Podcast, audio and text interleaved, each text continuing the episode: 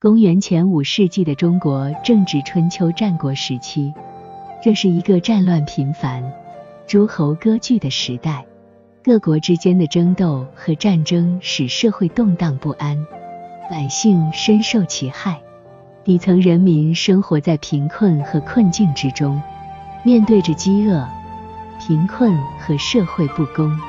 在这样的社会背景下，《论语》承载着底层人民的期望和愿望，记录了孔子及其弟子对于道德、伦理和治理的思考。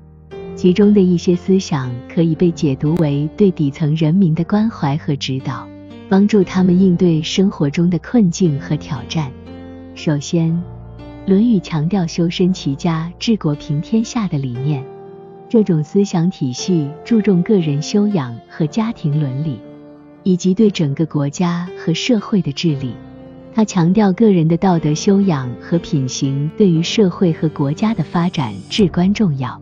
底层人民在这一体系中被鼓励追求良好的品德和行为，以达到个人和社会的和谐。例如，在《论语·学而篇》中，孔子强调“君子学以聚之，问以辨之，宽以居之”。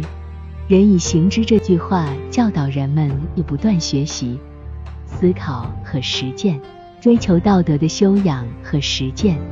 对于底层人民来说，这意味着他们应该以诚实、善良和勤奋的态度对待工作和生活，通过自身的努力改变自己的命运。其次，《论语》强调了仁爱和道德的重要性。仁爱是一种宽容。关爱和慈悲的品质，它在《论语》中被视为最高的道德价值观。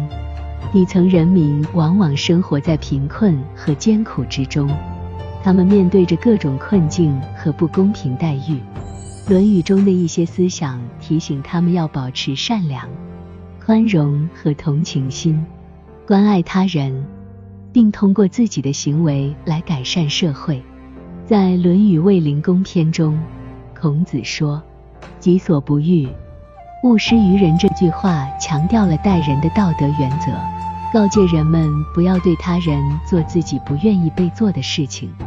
对于底层人民来说，这是一个重要的道德准则，鼓励他们用善意和同情心对待他人，尽可能的帮助他人，创造一个更加和谐和仁爱的社会。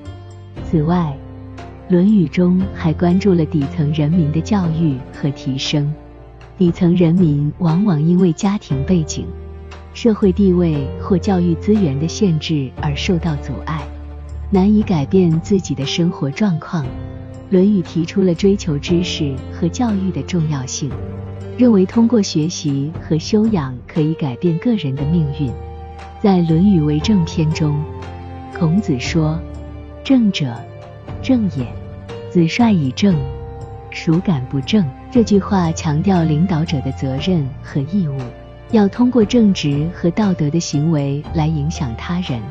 底层人民可以通过学习和修养来提高自己的能力和素质，为自己争取更好的生活。总的来说，《论语》作为一部经典的哲学著作，关注了当时社会背景和底层人民的生活面貌。他提倡个人修养、家庭伦理、仁爱和教育的重要性，为底层人民提供了一种价值观和道德准则，帮助他们应对生活中的困境和挑战。